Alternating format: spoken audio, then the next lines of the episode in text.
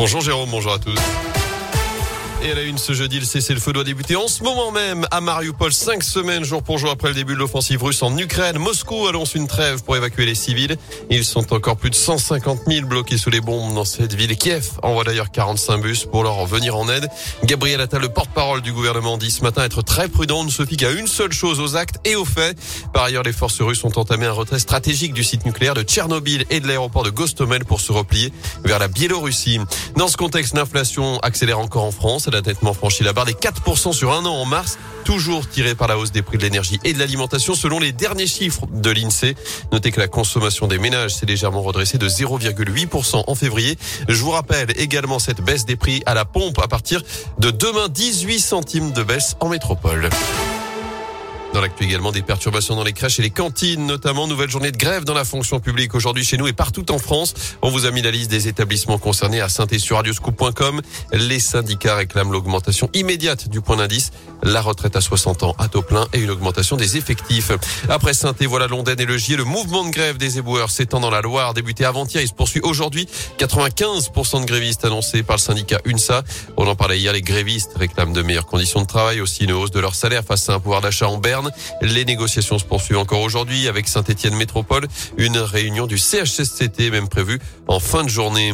Le marché a été passé dans les règles. Réaction selon plusieurs médias de Michel Chapuis, le maire du Puy-en-Velay, après les perquisitions menées avant-hier par le parquet national financier. Une enquête a été ouverte pour des soupçons de favoritisme et de corruption en cause de la concession de services publics de la future halle du marché couvert. Elle doit ouvrir le 1er septembre prochain.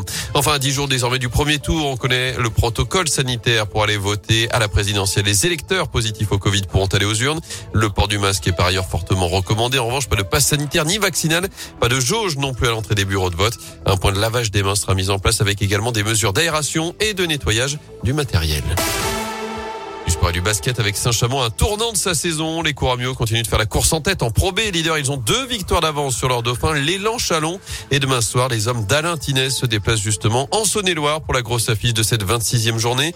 Pour Saint-Chamond, c'est une superbe occasion de faire le break avec son principal concurrent à la montée, l'entraîneur Alain Tinet ne le cache pas. Ah, c'est ça que c'est un tournant, hein. c'est un match important parce que euh, si on imagine qu'on va sur un résultat positif à, Chalon, ça nous permettrait de faire un pas de plus vers la première place, euh, sachant qu'après derrière quand même il reste huit matchs et sur les huit matchs il nous restera encore euh, cinq déplacements très difficiles, donc rien ne sera joué après le match de Chalon. On a un calendrier qui est très défavorable par rapport à nos adversaires directs. Il faut rester les pieds sur terre parce que tout le monde nous parle de ce match, tout le monde parle du choc du premier contre le second, mais tout le monde oublie que bah, la montée sera pas uniquement entre Chalon et, Saint-Chamond. Moi, je suis sûr que Blois et Nancy vont se mêler à la bagarre et que ça va être une fin de championnat très très intéressante.